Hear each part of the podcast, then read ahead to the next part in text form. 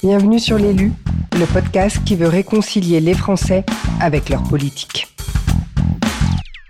Découvrir la partie immergée de l'iceberg des femmes et des hommes politiques que nous élisons et qui nous gouvernent, voilà l'idée de ce podcast. On ne devient pas femme ou homme politique par hasard, et encore moins qui veut. J'avais envie de comprendre comment nos élus se sont construits, enfin en dehors de leurs idées politiques bien évidemment, et découvrir leur personnalité. Par quel chemin ils sont passés pour en arriver là, là, là, à s'engager, pour nous, pour nous tous, pour le bien commun?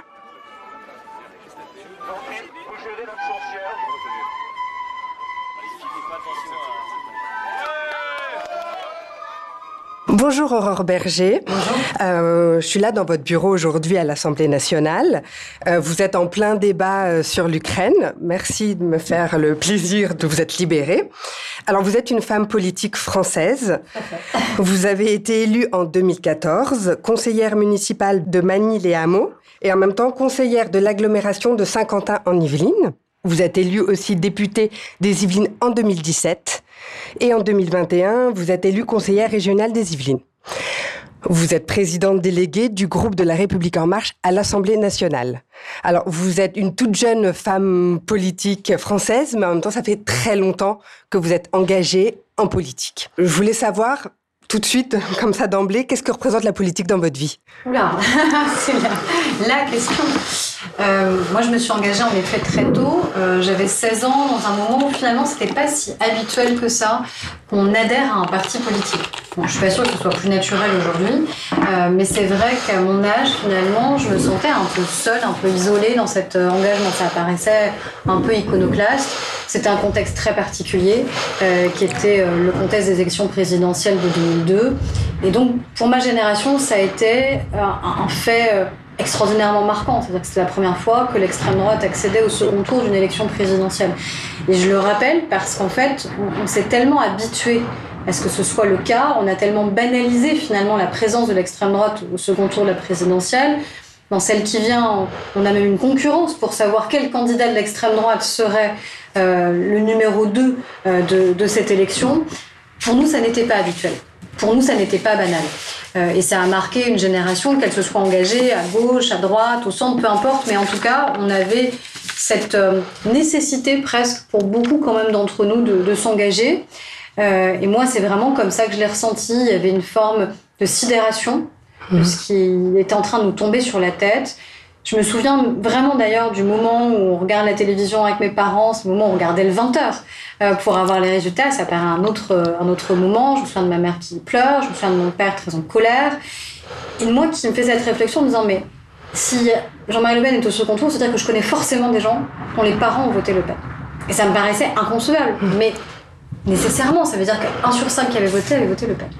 Euh, et donc le seul moyen de réagir un peu à ça, comme je ne pouvais pas voter, euh, c'était quelques mois après, au moment de la création à l'époque de l'UMP, de m'engager et d'adhérer à un parti politique. Donc c'est comme ça que ça s'est fait. Donc la politique, pour moi, ça a été euh, une évidence, une nécessité.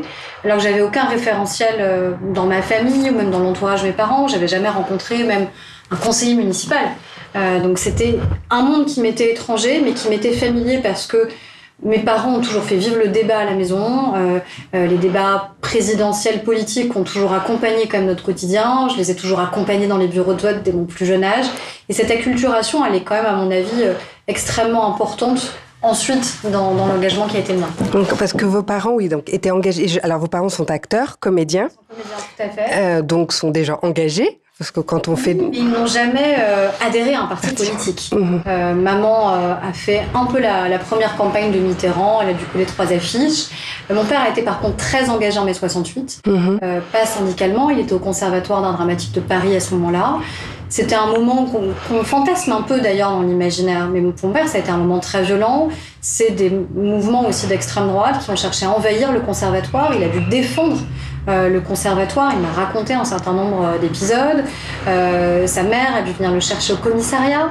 Enfin, donc oui, il y a tout cet imaginaire très romantique sur mai 68, mais enfin, ça aussi été un, mo- un moment de, violence et un moment, un moment difficile. Donc il y a eu, si vous voulez, à mon avis, comme beaucoup de Français, une vraie conscience politique, un vrai amour en vérité de la politique, mais sans jamais avoir eu un engagement militant sans jamais penser, par exemple, à devenir élu, à se présenter.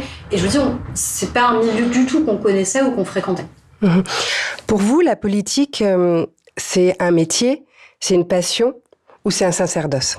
Alors, je, je souhaite pas que ce soit un métier. Moi, je n'ai pas euh, vocation euh, à y rester 30 ans. Alors, je sais qu'il y a beaucoup de gens qui ont dit ça, et puis on ressort les images, les, les enregistrements 30 ans après. Ils ont été plus jeunes députés, plus jeunes maires, et puis en fait, ils sont toujours là 30 ou 40 ans après. Donc, pour moi, un métier, si c'est dans le sens de construire une carrière euh, et d'être là pendant 30 ans, je crois que c'est pas sain. Parce qu'en fait, aujourd'hui, il n'y a aucun Français qui reste au même niveau, dans la même entreprise pendant 30 ans. Alors, c'est pas une entreprise, mais il faut un moment qu'il y ait des parcours de vie de la même manière que les Français ont des parcours de vie professionnels. Donc pour moi, c'est pas, enfin, c'est pour cette raison-là que j'appellerais pas ça un métier. Après, il y a des compétences à acquérir, il y a des connaissances à acquérir, il y a des codes aussi à acquérir de manière évidente. Ça, ça se construit. Euh, mais non, c'est pas c'est pas un métier ou une carrière. Mais aujourd'hui, c'est votre euh, seul métier. Vous faites pas un métier à côté ou parce que je sais que vous avez été engagé dans oui dans une euh, société de communication, dans une agence de communication. En fait, j'ai travaillé pendant bah, dans Vous avez été cadre, ouais. Différentes. Mhm. et j'ai toujours souhaité d'ailleurs parce que j'avais un engagement militant. C'est pas toujours le plus simple d'ailleurs de concilier engagement militant et vie professionnelle.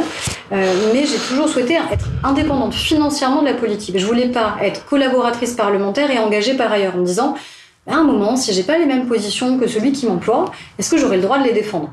Euh, Et j'ai eu la chance d'avoir des employeurs qui ont toujours su mon engagement au moment où ils m'ont recruté, je l'ai jamais caché, et qui donc l'ont respecté et ont accepté. Que...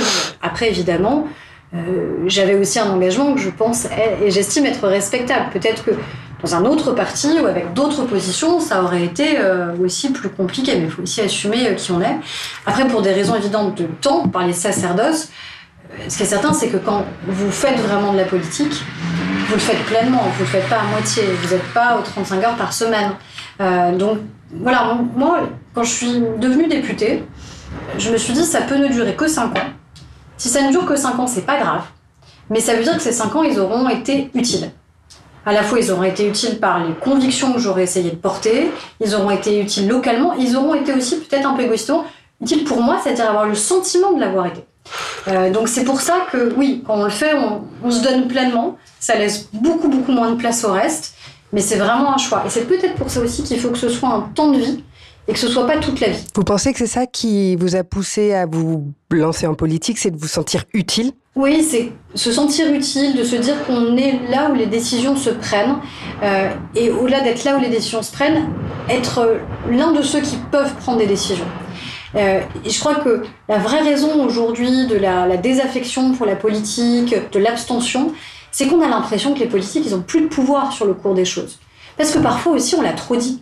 Combien de fois on a entendu des hommes ou des femmes politiques dire Ah, contre le chômage, on a tout essayé, ou de toute façon, on ne peut pas agir sur ce sujet, ou c'est pas de notre responsabilité, euh, etc., etc. Mais à force de dévaluer le pouvoir politique, faut pas s'étonner que les Français se disent bah, si vous-même vous dites que vous ne servez plus vraiment, que vous n'êtes plus aussi utile que vous l'étiez auparavant, pourquoi on se déplacerait Pourquoi on irait voter? Moi, je crois profondément à l'utilité de la politique. Je, de, facto, les décisions qu'on a prises, d'autres partis, d'autres responsables politiques en auraient pris d'autres. Donc ça veut bien dire qu'à un moment, on a un impact sur le cours de la vie des Français, que ce soit des décisions économiques, que ce soit des décisions éducatives, l'avenir de notre recherche, de l'université, je travaille beaucoup sur la culture, enfin on peut prendre plein d'exemples euh, de décisions et de chemins qui auraient pu être très différents en fonction de ceux qui ont pris ces décisions-là. Et donc ça démontre bien quand même l'impact qu'on peut encore avoir et l'impact qu'il faut qu'on revendique. je pense que c'est peut-être cet équilibre-là qu'il faut trouver, c'est-à-dire il ne faut pas donner le sentiment que quel que soit le président de la République, le simple fait d'élire un président de la République suffit à régler tous les problèmes du pays. Ça, ce serait mentir. Mais il ne faut pas se déconsidérer en disant, vous savez, tout ça, finalement, on n'y peut pas grand-chose. On y peut beaucoup. Euh, et c'est donc notre responsabilité de, le démontrer et aussi d'être digne de notre mandat, qu'on soit euh, maire, conseiller départemental, régional, député, enfin quel que soit le mandat, on a une responsabilité qui est quand même extrêmement lourde. Est-ce que vous pensez que la politique c'est aussi une passion? Ah oui, moi, ça c'est, clairement une passion. Euh, et ça, quelque part, ça s'explique pas. Moi, souvent, on m'a dit, mais euh, pourquoi euh, tu, as voulu faire de la politique? Ben, c'est, très difficile de, de l'expliquer, en fait. C'est pas toujours très rationnel, d'ailleurs. On peut après, de manière rationnelle, expliquer le parcours politique qui était le nôtre, l'engagement, le parti qu'on a suivi ou non, les décisions qu'on a prises. Mais le fait, il y a eu des faits générateurs, dont celui dont je vous ai parlé en 2002. Mais cette espèce de passion pour la politique, ça s'explique pas vraiment. Mais est-ce que c'est si différent d'un gamin de 7 ans, 8 ans qui vous dit moi je veux être médecin alors qu'il a aucun soignant dans sa famille? Voilà, c'est comme ça, c'est en lui, ça l'anime, euh, c'est ça qu'il a envie de faire plus tard dans sa vie.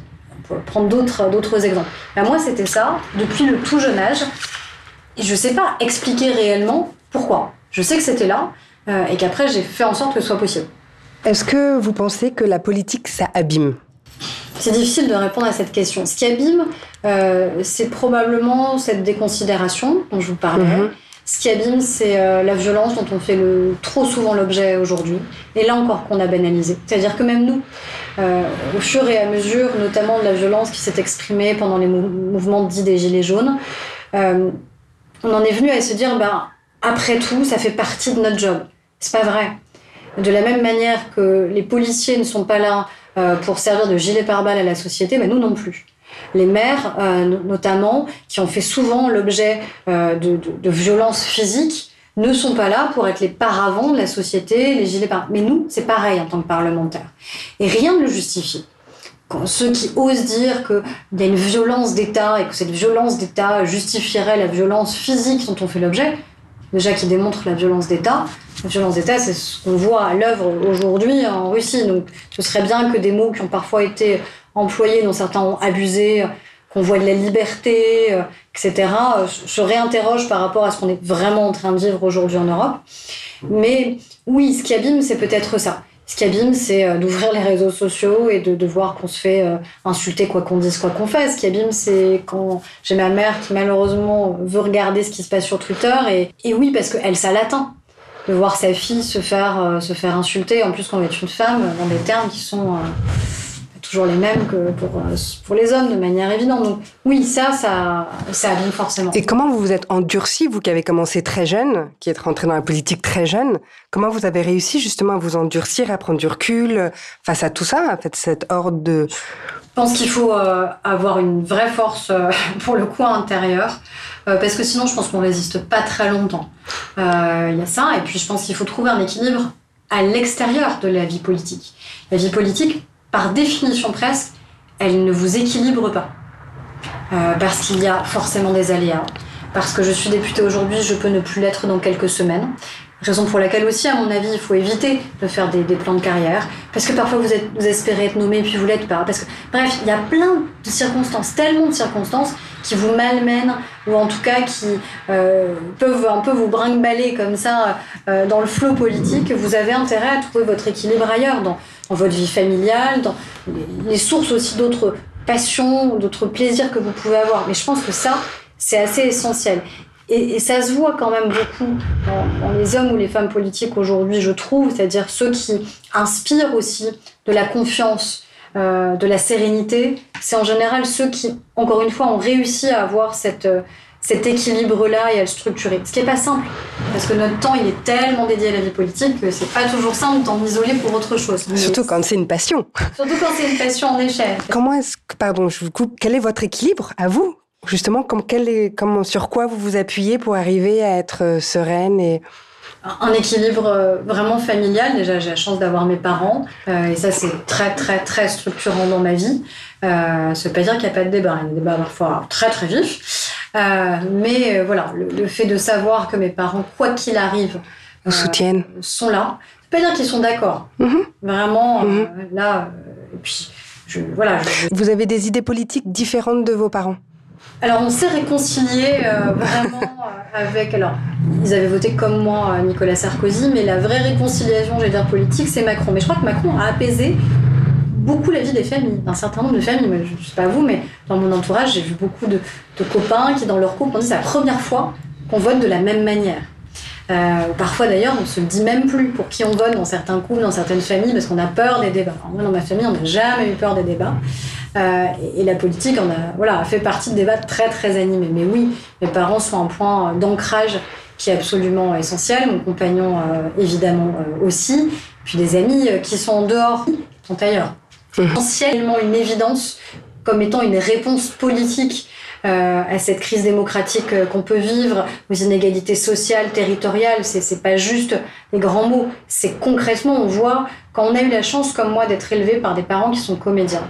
Et donc, dès mon plus jeune âge, d'avoir accès aux livres, d'avoir accès au théâtre, d'avoir accès à la musique, au spectacle, au cinéma, je sais à quel point ça a été une, chance inouïe.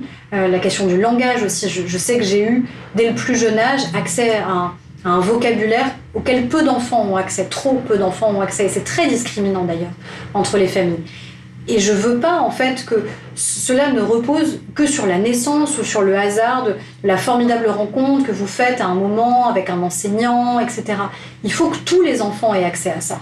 Euh, valoriser et soutenir ce qu'on appelle l'éducation artistique et culturelle, se dire qu'à un moment, ça peut pas juste reposer encore une fois sur le hasard de la rencontre euh, ou la chance, encore une fois, la, naissance ou la situation géographique ou sociale qui est la vôtre. Il faut vraiment que tout le monde en bénéficie. Et ça, c'est une vraie passion qui m'anime parce que je, sais la chance que j'ai eue, je vois ce que ça m'a permis en fait tout simplement d'exprimer euh, et je vois aussi euh, au contact de beaucoup d'artistes de beaucoup d'associations culturelles ce que ça permet chez les enfants ce que ça ouvre en termes d'état d'esprit, en termes d'émancipation, euh, aussi pour des enfants qui peut-être auraient plus de difficultés scolaires ou familiales. Enfin, bref, je peux en parler longtemps.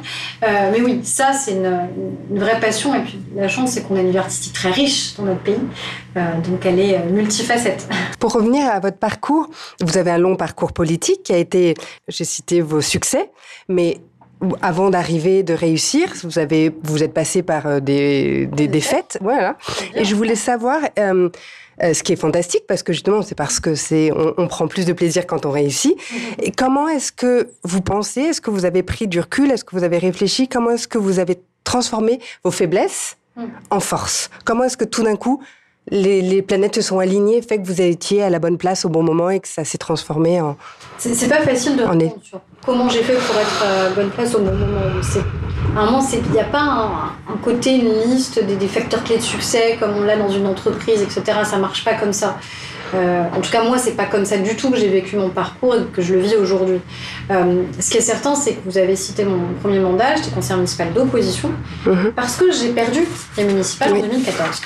Euh, c'était ma première élection, c'est la première fois que j'étais candidate sur mon nom, et puis en plus, les municipales, vous embarquez une équipe avec vous.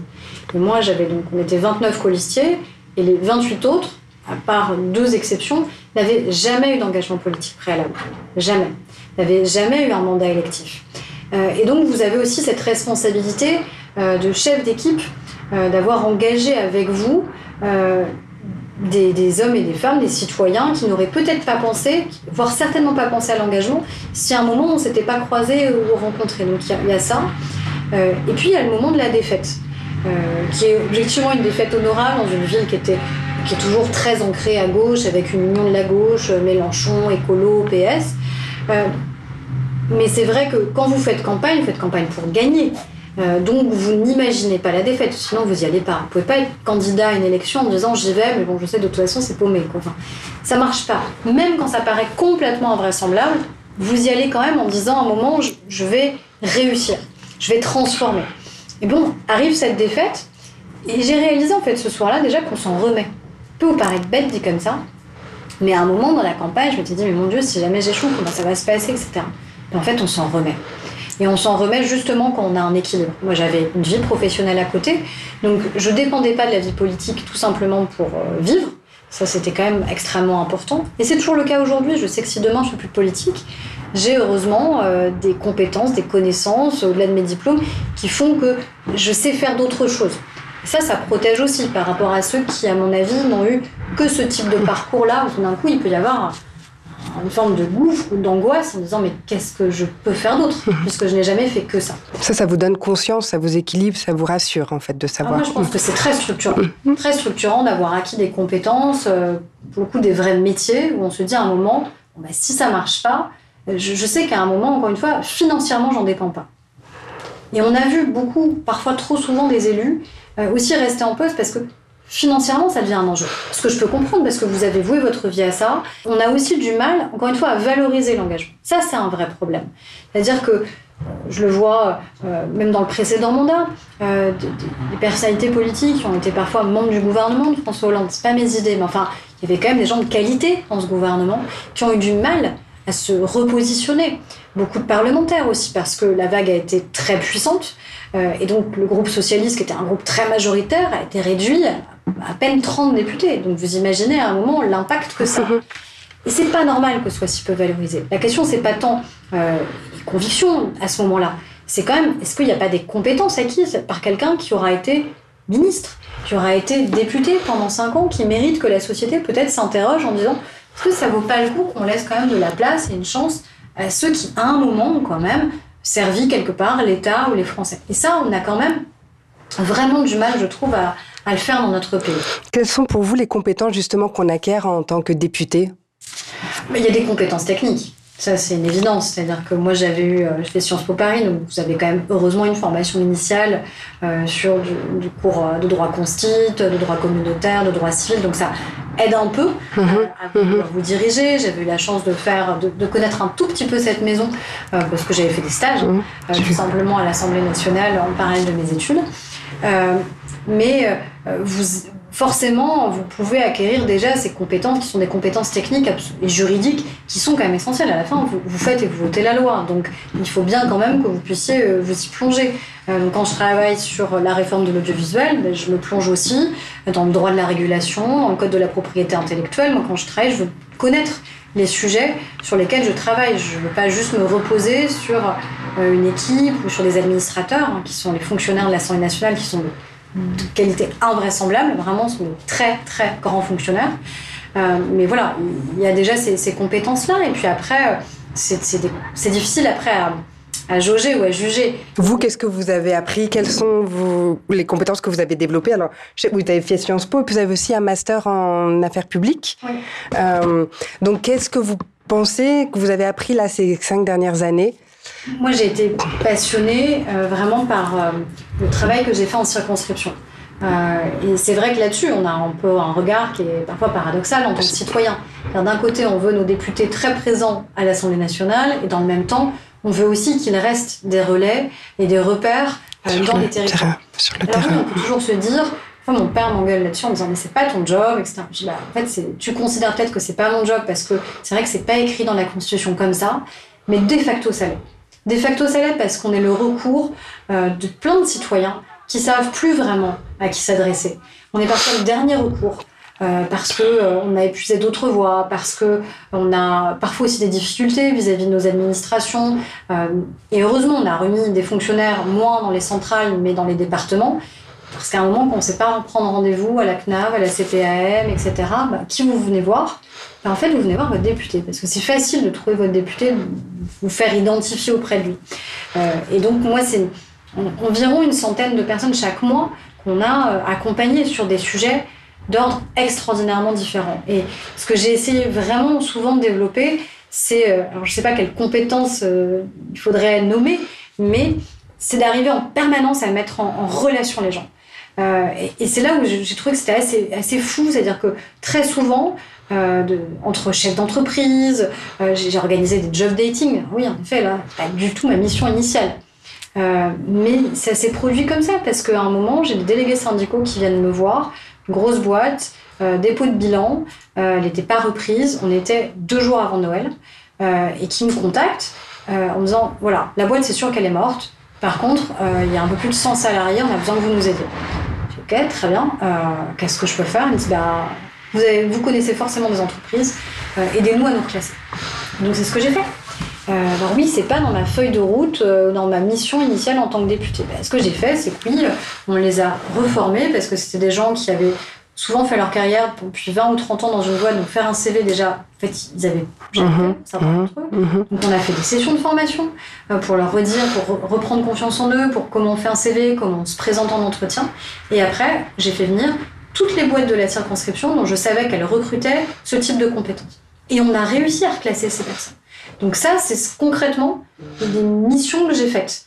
Euh, alors je ne sais pas quelle est la compétence que, encore une fois, que ça convoque, mais je sais que c'est ça qui est devenu euh, euh, mon travail au quotidien. Et la compétition, Qu'est-ce que ça ah. vous évoque? Qu'est-ce que ça veut dire pour vous la compétition? Il y a forcément de la compétition quand vous faites de la politique. Il y a une compétition d'abord parce qu'il y a une élection. Euh, et dans quelques semaines, à, nouveau, euh, si je me représente, j'aurai des candidats face à moi. Euh, et donc, vous avez déjà cette première compétition-là, quelque part. Et puis après, vous pouvez avoir des compétitions internes, vous allez avoir des élections internes, j'en ai eu dans le mandat. Enfin, c'est la vie. Après, la question, c'est encore une fois au service de quoi vous le placez? Est-ce que c'est. Parce que parfois, ça fait déjà un peu à somme nulle, hein, quand même, ce type de compétition, surtout en interne. Donc, pour avoir euh, bien suivi de très près euh, la primaire euh, LR en 2016, mhm. dans l'équipe de campagne d'Alain Juppé. Mhm. Je sais à quel point c'est délétère, en fait. Je, suis persuadée, et je le vois aujourd'hui, c'est pas une primaire, c'est un congrès, enfin ça revient à peu près au même. C'est-à-dire que ces modes de sélection prétendument participatifs, au-delà du fait que vraisemblablement ils sont très souvent biaisés, ça laisse des traces qui sont assez irréparables en fait entre les différents protagonistes. Euh, et ça oblige justement à créer de la compétition. Ça oblige à vous distinguer. Ça oblige à démontrer quelles sont vos différences, alors même que vous êtes censé être au service des mêmes convictions euh, et du même parti politique. Donc c'est, je trouve que c'est un jeu assez dangereux. Et d'ailleurs, on l'a vu la dernière fois, je pense qu'on le verra cette fois-ci. À chaque fois des candidats sont passés par ce système de sélection, ils ont échoué. je ne suis pas sûre qu'on sélectionne les meilleurs. Je suis pas sûre qu'on sélectionne sur les bons critères. Et je crois que ça laisse beaucoup de traces. Donc, oui, c'est une compétition, voilà. On ne peut pas faire de la politique sans qu'il y ait une forme de compétition. Euh, mais il faut être très vigilant quand cette compétition, elle s'exprime euh, en interne parce qu'elle euh, laisse des traces très durables. Donc vous, vous n'aimez pas la compétition, vous n'êtes pas pour, vous seriez pas... Moi j'aime la compétition, enfin je n'ai pas de problème avec ça, j'ai pas de problème à l'école avec la compétition, ce genre de choses. mais pour moi la compétition c'est d'abord, en fait ça s'appelle l'élection hein, le juge de paix, c'est l'élection. Et c'est très violent et très injuste. Moi, je suis très lucide sur le fait qu'en 2017, on a battu des députés qui méritaient pas de l'être. Voilà, il faut le dire. Mhm.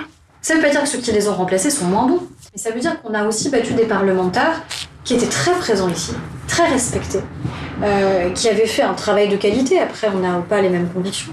Et qui avaient fait aussi le travail localement. Mais pourtant, ils ont été battus parce que les Français ont eu un vote de cohérence, qu'ils ont donné une majorité au président de la République nouvellement élu, qu'ils ont amplifié la dynamique. Donc il faut aussi avoir cette humilité-là. Et c'est pour ça que je vous disais au début, quand je suis devenue députée, je me suis dit ça peut ne durer que 5 ans. Et c'est pas un drame absolu si ça ne dure que 5 ans, parce qu'il y a plein de circonstances qui peuvent faire qu'à un moment, vous n'êtes pas réélu. Euh, et, je crois qu'il faut avoir ça en tête, se dire que j'en ai souvent parlé avec Rosine Bachot, je suis proche. Enfin, voilà, ici, euh, euh, on est sur un CDD très précaire. Voilà, cette maison, elle nous appartient pas, on est passage. Il faut vraiment, vraiment le garder à l'esprit, parce que sinon, je pense que, je sais pas si on peut disjoncter, mais en tout cas, je pense qu'on perd quelques repères. La victoire, quel goût ça a Ah bah, c'est très émouvant, en fait. Euh, parce que déjà, quand vous faites une campagne, c'est physiquement très fatigant. Je pense qu'on ne mesure peut-être pas assez. Alors, encore plus évidemment quand vous êtes vous-même candidat à l'élection présidentielle. Vous voyez bien les, les, candidats, même physiquement, sont très marqués à la fin d'une campagne présidentielle. Mais même nous, voilà, à l'échelle d'une campagne législative, euh, à un moment, vous, vous donnez tout, en fait. Euh, donc, euh, vous avez des semaines où, vous, pour le coup, vous ne faites plus que campagne. Hein. Moi, concrètement, j'avais pris un congé sans solde, donc je ne faisais plus que ça pendant les quatre dernières semaines vous vous réveillez, vous mangez, vous dormez, vous marchez campagne électorale. Donc c'est vrai que déjà il y a un, épuisement, euh, vraiment une fatigue euh, morale, euh, physique et très très intense. Puis à un moment déjà la campagne s'arrête. Et là il y a le juge de paix. Le jour de l'élection je suis toujours, mais je pense que je suis pas la seule, dans un état un peu second. Enfin voilà, où à la fois vous avez des émotions avec des, pics et parfois des bas, hein, ça dépend, mais qui sont très très très très violents en fait. Hein. La politique, c'est aussi une, parfois très violent dans les sentiments que ça peut que ça peut générer. Très émotionnel. Bien sûr. Euh, et donc c'est vrai que la victoire, à un moment, c'est aussi de se dire, voilà, le, travail qu'on a fait, toute cette énergie qu'on a mise, euh, ce qu'on a dit de nous, ce qu'on a montré de nous, on a des Français qui y ont adhéré. et donc après, il faut essayer d'être à la hauteur de ça, mais c'est déjà Ouais, c'est déjà beaucoup, beaucoup d'émotions. Et puis, parce qu'encore une fois, même si sur des législatives, contrairement à des municipales, vous n'avez pas une équipe qui se présente avec vous, vous avez quand même une équipe qui vous accompagne et qui vous porte.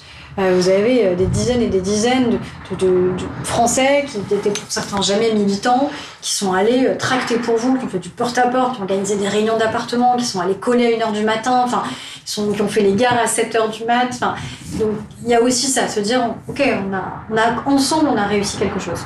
Vous parliez de l'indépendance, c'est important pour vous d'être indépendant financièrement. la politique et l'argent, qu'est-ce que vous en pensez Comment C'est hyper tabou. Hein. Oui. Alors, c'est vrai. Mais oui, c'est pour ça justement que. si, on est très honnête, si vous voulez, moi je m'étais amusée à faire mon ratio ramené au nombre d'heures travaillées. Euh, on ne peut pas dire que les politiques sont bien payées. C'est pas vrai. Mais c'est un débat qu'on ne peut pas avoir. C'est un débat qui est vu comme étant indécent, qui est vu comme étant à côté de la plaque, etc. Mais c'est aussi un sujet démocratique si on est un peu lucide.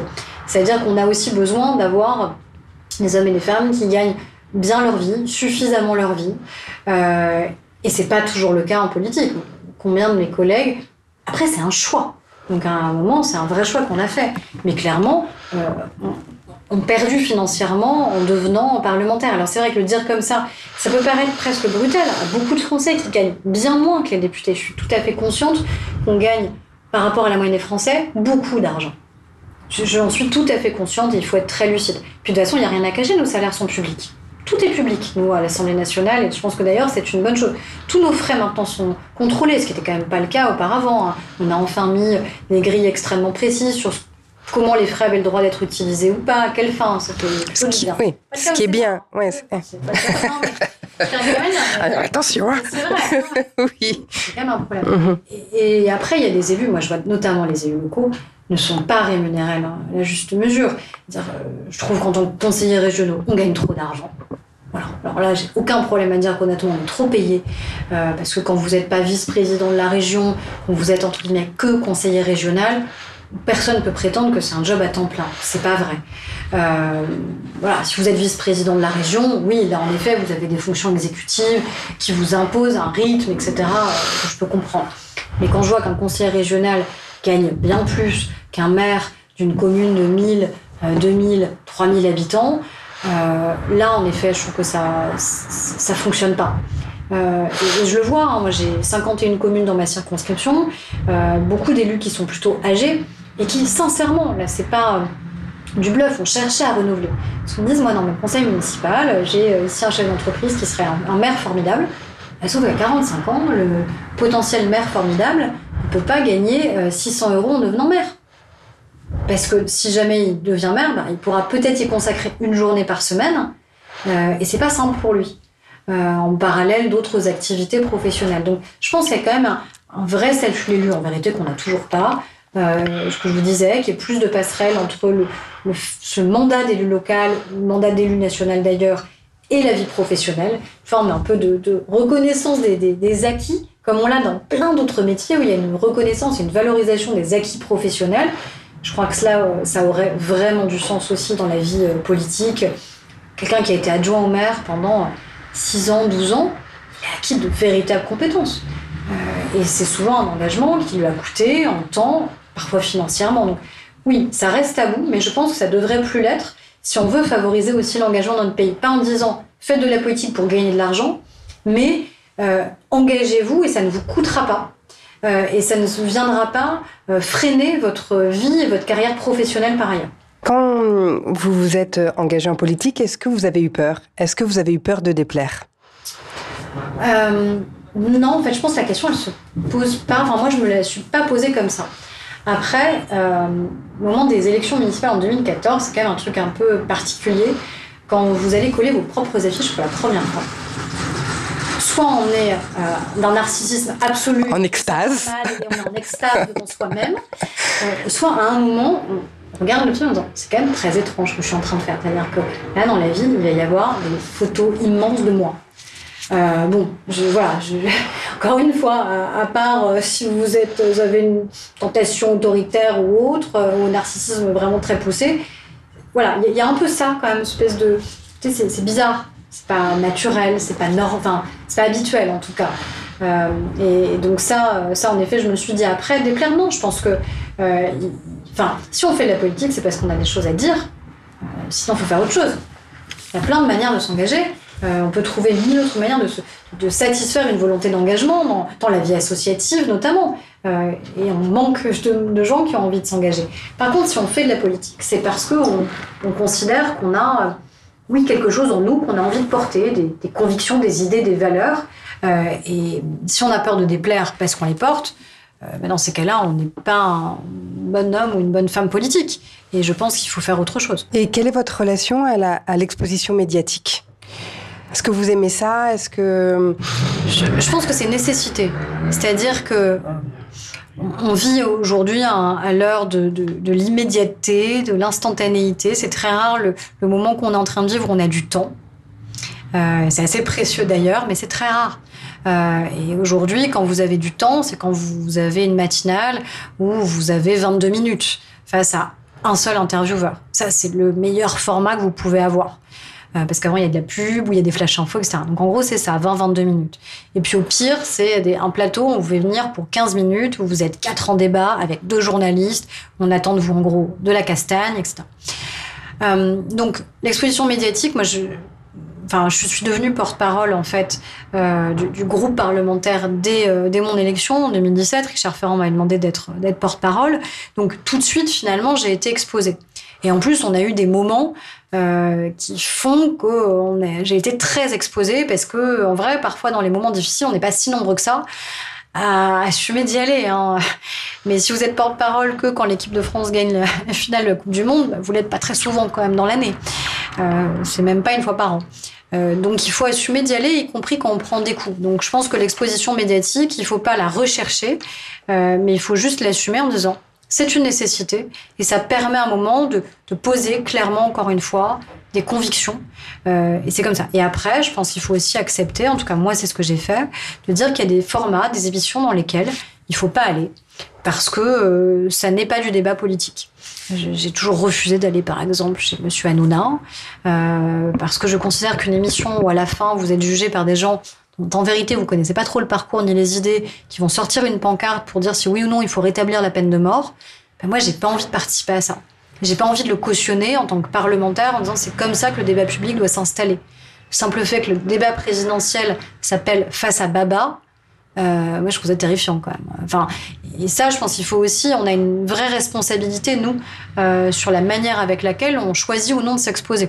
Est-ce qu'on, est-ce que de nous on a envie de, de dire ou d'exposer? On n'est pas obligé non plus de, tout raconter, de se raconter en permanence. Est-ce que vous vous mettez en danger? Est-ce que vous aimez ça? Est-ce que vous c'est une en, tendance en danger, que vous genre, l'aimez pas du tout. Mmh. Vraiment pas. Euh, vous savez, quand vous avez votre préfet qui vous appelle euh, parce que euh, vous recevez des menaces, euh, qui vous dit, bah voilà, votre domicile va être placé euh, sous protection, il va y avoir des rondes de, la gendarmerie de manière très régulière, et puis on va vous expliquer qu'il faut changer d'itinéraire régulièrement avec votre voiture, etc. Ce serait bien de nous signaler quand vous êtes à votre domicile ou quand vous êtes en déplacement. Enfin, c'est pas quelque chose que vous recherchez. Vraiment pas. Et puis, vous en venez aussi à avoir peur pour vos proches. Euh, donc, euh, je me souviens justement d'une interview que j'ai faite euh, chez mes parents parce que c'était pendant les vacances. Et j'ai dit j'accepte de faire cette interview, mais je refuse que vous donniez la localisation. Euh, et vous en venez à avoir euh, peut-être un excès de prudence, euh, mais parce que il y a des gens qui nous menacent. et qu'à un moment, entre la menace réitérée sur les réseaux sociaux et le passage à l'acte, vous savez pas en fait quand ça peut et si ça peut arriver. Vous, vous êtes menacé. Vous avez déjà été menacé. Oui, malheureusement, mais vous savez, je crois que quasiment tous les parlementaires euh, l'ont été, en tout cas tous ceux de la majorité quasiment. Euh, après, oui, il y a eu des moments où ça a été euh, très très très violent. En plus, moi, je me prends des menaces d'ordre différent. Il y a eu le moment des gilets jaunes où là, pour le coup, l'exposition médiatique vous expose d'autant plus à la menace. Donc, je me suis interrogée en disant à un moment, est-ce que je dois continuer ou pas? Et puis, je me dis, bah, en même temps, je vais quand même pas faire ce qu'ils recherchent, c'est-à-dire que quand les gens vous menacent avec un but précis, ils vous menacent pour que vous changiez votre vote, ils vous menacent pour que vous veniez plus, ils vous menacent pour que vous vous taisiez. Donc, vous ne pouvez pas leur donner raison euh, et légitimer quelque part la manière avec laquelle euh, ils, ils se comportent. Donc, j'ai eu ça. J'ai eu aussi, parce que j'ai des positions très claires sur les valeurs républicaines, sur la laïcité, des menaces islamistes. Hein. il faut appeler un chat un chat, mais c'est quand même ça qui s'est passé. Menaces d'extrême droite. Enfin, malheureusement, je, coalise parfois un certain nombre de, voilà, de personnes. et donc voilà, non, non, ça je le cherche absolument pas. Par contre, j'ai pas fait de la politique pour me planquer, quoi. Enfin, voilà. Donc, il faut trouver le juste milieu. Il faut pas se surexposer, se mettre en danger. Déjà, je l'ai jamais fait. Vraiment, euh, ne serait-ce que pour mes proches, en fait, pour ceux qui m'aiment, jamais je chercherais à me mettre délibérément en danger. Ce serait complètement inconséquent de ma part. Euh, par contre, oui, euh, malheureusement, il y a une forme de danger maintenant qui existe euh, dans la vie politique. Et j'espère que ça n'empêchera pas aussi des gens qui auraient envie de s'engager et qui se diraient, bah, en fait, je ne vais pas prendre le risque parce qu'en fait, j'ai pas envie de me faire menacer demain. Il y a une forme de danger, mais il y a peut-être une forme de courage aussi. On parlait de compétences. Peut-être que la politique, ça développe le courage. Je ne sais pas. Bah, j'espère. Moi, en tout cas, je, ne sais pas, c'est plutôt aux autres de dire si on en a ou pas, plutôt qu'à soi-même. Euh, en tout cas, je pense qu'il faut défendre, encore une fois, ce en quoi on croit. Euh, et on parlait tout à l'heure, je parlais de l'abstention, euh, sur le fait que finalement on s'abstient parce qu'on a l'impression que les politiques, ils ont plus beaucoup de pouvoir sur le cours des choses, mais aussi parce qu'on a l'impression qu'ils ont plus beaucoup de sincérité. Il y a un moment, vous êtes là pour quoi faire? Vous êtes là pour défendre quoi? À part vous-même, qu'est-ce que vous défendez? C'est un peu ça qu'on nous dit parfois. Mais quand ils voient que vous avez des positions très claires, très tranchées sur un certain nombre de sujets. Ça ne veut pas dire caricaturel, des positions tranchées, mais des positions assumées et que vous les lâcherez pas. Euh, et que c'est pas lié ici à tel ou tel parti politique, parce que c'est des convictions profondes que vous avez. Je crois que ça, je sais pas si c'est une forme de courage, en tout cas, je pense que ça euh, inspire un peu de respect sur ce que vous faites et que ça permet aussi de montrer la, la sincérité et l'authenticité qui est la vôtre. Est-ce que vous vous sentez puissante? je sais pas. En tant que euh, femme en politique. Euh, en, tout cas, j'ai senti et, je sens un certain nombre de moments euh, le pouvoir que j'ai eu parce que quand vous votez la loi, parce que la manière avec laquelle j'ai fait modifier des textes, laquelle j'en ai écrit sur des sujets très différents, mais parce que voilà, que ce soit sur la culture et l'audiovisuel, parce que c'est vraiment ces sujets-là que j'ai traités et sur lesquels j'ai choisi de me spécialiser en tant que députée. Euh, des sujets qui me tiennent à cœur au regard de mon parcours, notamment sur la question des droits des femmes. Euh, on a définitivement euh, voté un texte auquel personne ne croyait, qui était sur l'allongement des délais d'IVG et le fait que les sages-femmes aussi puissent pratiquer des mhm. IVG. Pour moi, c'est un texte important, en tant que députée, en tant que femme aussi. Euh, eh bien, ça, si on n'avait pas eu ce courage de le porter, eh bien, voilà, ce texte il n'aurait pas pu, il aurait pas pu aboutir. Donc, la, sais pas si c'est la puissance, en tout cas, c'est vraiment un pouvoir d'agir. Je sais que sans nous, euh, ce texte, il n'aurait pas pu sortir. J'ai beaucoup travaillé avec les associations dans un qui n'a rien à voir sur la question de la lutte contre la maltraitance animale. De la même manière, là, c'est une pure initiative parlementaire, c'est une proposition de loi qu'on a travaillée. Voilà, donc là, on se dit, concrètement, il y a des choses qui ont pu évoluer. C'est quand même assez fascinant d'ailleurs. Et c'est un peu vertigineux parfois aussi il y a des choses qui concrètement ont pu évoluer dans mon pays parce que j'étais là. Et parce que j'ai agi et parce que collectivement on a agi. Euh, et voilà, sur, sur la culture, sur l'audiovisuel, sur l'éducation, sur le bien-être animal, sur euh, les violences faites aux femmes, les droits des femmes, euh, ça, ça a été clairement le cas. et voilà, on a, il y a des choses quand même qu'on a réussi à, à faire bouger. L'amour. on passe à l'amour. Pour vous, quelles sont les conséquences de l'amour? Conséquences de l'amour. Oh là là. Euh, bah, quand l'amour est réciproque, euh, c'est une, protection formidable. Euh, quand, quand, vous êtes aimé, quand vous aimez, c'est quelque chose qui vous protège, qui vous porte. et je pense que sans ça, encore une fois, on n'a pas le même parcours de vie, évidemment, et même parcours politique. Et moi, j'ai eu la chance d'être très aimée par mes parents. Je sais que c'est une chance inouïe dans ma vie d'avoir eu euh, voilà, une cellule familiale. Encore une fois, ça ne veut pas dire que parfois on s'engueule pas, mais voilà, il y a une forme d'inconditionnalité de l'amour euh, euh, de mes parents vis-à-vis de moi et de moi vis-à-vis d'eux. Euh, et ça, c'est quelque chose qui est pour le coup très puissant. Et qui vous donne de la force, non? C'est ce qui est votre force aujourd'hui. Une force immense. Et puis l'amour de mon compagnon. Enfin, voilà, ça c'est l'amour de mes amis. Enfin oui, j'ai la chance d'avoir beaucoup d'amour autour de moi. Vous êtes enfant unique? Vous avez des frères et sœurs? Non, je suis enfant unique. Enfant unique. et, et qu'est-ce que vous avez retenu de l'école? Moi, j'ai toujours aimé l'école. J'ai toujours aimé ça. Moi, j'étais impatiente de revenir euh, à l'école le lundi matin. Euh, j'étais impatiente d'apprendre. Je crois que c'était une liberté incroyable, mais parce que c'est aussi très lié, encore une fois, à l'éducation que j'ai reçue. Donc, j'étais pas. Mes parents ont jamais voulu faire de moi un petit singe savant. Euh, ils m'ont jamais inscrite volontairement à 45 activités par ailleurs. Donc, j'ai eu le droit de faire ce que j'aimais faire, d'arrêter ce que j'aimais plus faire. Euh, c'est pourquoi je m'estimais pas tout à fait douée, etc. Euh, donc, j'ai pu tester plein de sports différents, faire du théâtre, etc. Mais l'école, moi, j'ai, c'est des moments de ma vie, notamment, euh, je me souviens, voilà, l'école maternelle, l'école élémentaire, enfin, c'est des moments euh, euh, qui restent des moments assez magiques. Puis c'est assez magique d'apprendre. Enfin, on apprend toute sa vie, certes, mais la première fois que vous savez lire, c'est incroyable. En termes de, Donc vous aviez de conscience, liberté. vous avez conscience que c'était Ah ouais. formidable, Ah ouais. que ça allait vous faire progresser de cette découverte. Vous. Oui, mais parce que, encore une fois, je pense que l'école, elle a été tellement corrélée à ce que j'avais chez moi Mhm. qu'il y avait cette, euh, cet aller-retour, cette résonance en permanence. C'est-à-dire que j'apprenais et, et puis du coup, ça permettait de, de renforcer aussi le, le dialogue que je pouvais avoir avec mes parents. Moi, ils ont euh, une éducation, ils ont jamais voulu me, me considérer comme un bébé. Mhm. Euh, donc, on appelait un cheval un cheval et pas un dada, pour, euh, par exemple. C'est Mhm, un mhm. exemple parmi bien d'autres. J'ai toujours eu le droit d'être euh, aux tables des adultes, de participer aux, conversations des adultes. Alors après, j'avais ma place d'enfant, évidemment. Je n'ai pas un avis sur tout, mais j'ai le droit de parler. Il y a beaucoup de familles où, en général, on dit à l'enfant, soit il mange avant, euh, soit on dit, bah, tu, tu te tais surtout, euh, tu peux écouter, mais t'es sage, hein, tu te tais. Moi, c'était pas ça. Euh, et je sais que là encore, c'est une chance inouïe.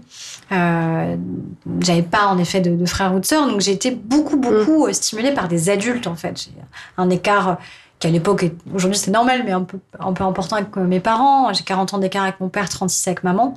Euh, il y a une époque où les parents étaient plus jeunes en général. Euh, et du coup, j'étais dans un monde très adulte en fait, très jeune. Euh, et ça, ça a été très, euh, très, très stimulant. Et l'école, elle a été, euh, elle a été fondatrice de manière, manière évidente. Mhm.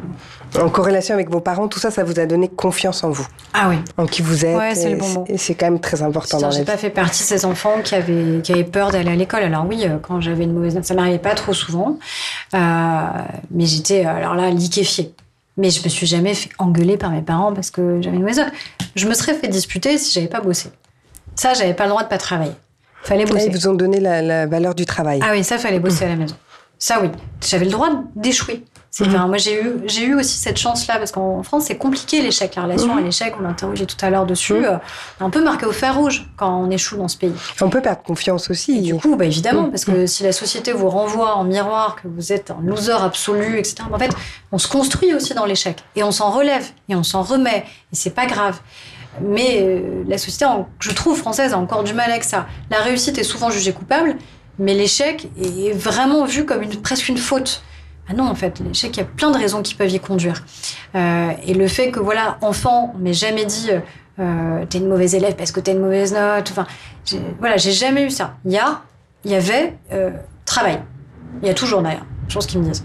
Mais à partir du moment où je travaillais, j'avais le droit de pas tout comprendre tout de suite. J'avais le droit d'avoir parfois une mauvaise note, etc. Euh, et oui, ça, permet vraiment de prendre confiance en soi.